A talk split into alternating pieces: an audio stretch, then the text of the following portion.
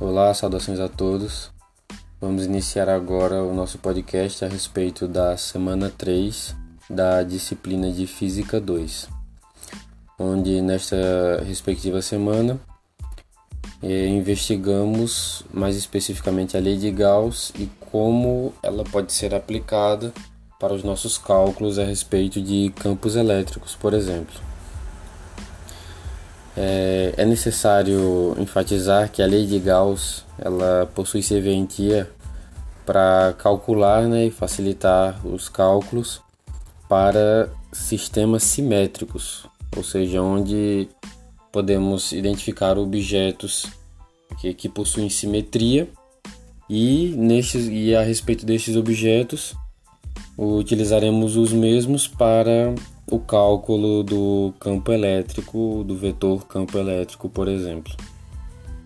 Algumas considerações importantes é que a carga a ser é, identificada, né, a ser utilizada para os cálculos do campo elétrico, ela deve se localizar dentro da chamada superfície gaussiana, que é a qual nós utilizamos para, para considerar, né, para a realização dos nossos cálculos é, a respeito do campo elétrico.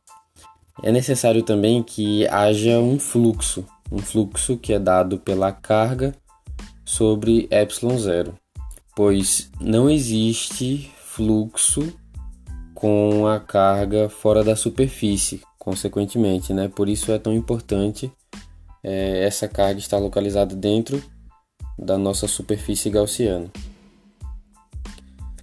É, a lei de Gauss, ela também, através dela, podemos também provar a última lei a qual nos referimos, a lei de Coulomb. E essa lei de Gauss, ela relaciona, no caso, o fluxo, né? É, é o fluxo que entra aí como novo nessa lei de Gauss, com a carga dentro da superfície fechada.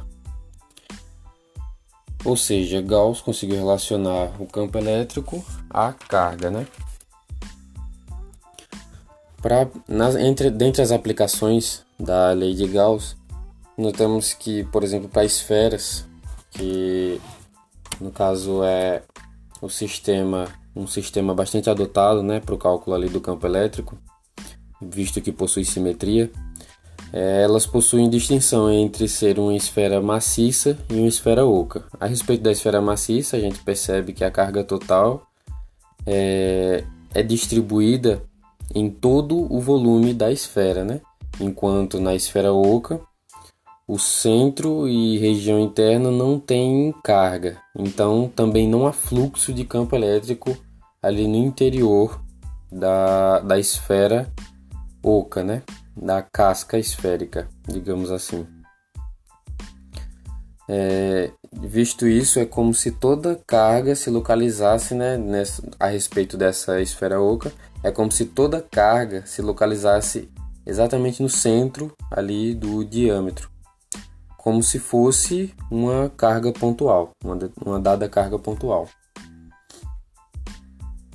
E a respeito dos cálculos né, do campo elétrico dentro da casca esférica, a gente tem, temos que considerar principalmente o, a distância né, entre o, o centro e um ponto P e a distância entre o centro e o, a superfície né, da casca, ou seja, o seu raio.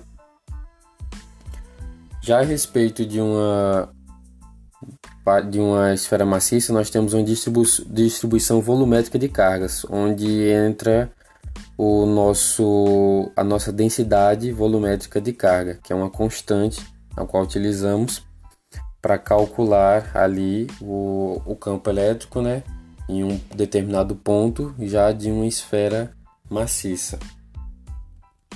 E nós notamos também que é importante perceber se a distância até o ponto P é menor, igual ou maior que o raio ali da nossa superfície, da, da nossa esfera.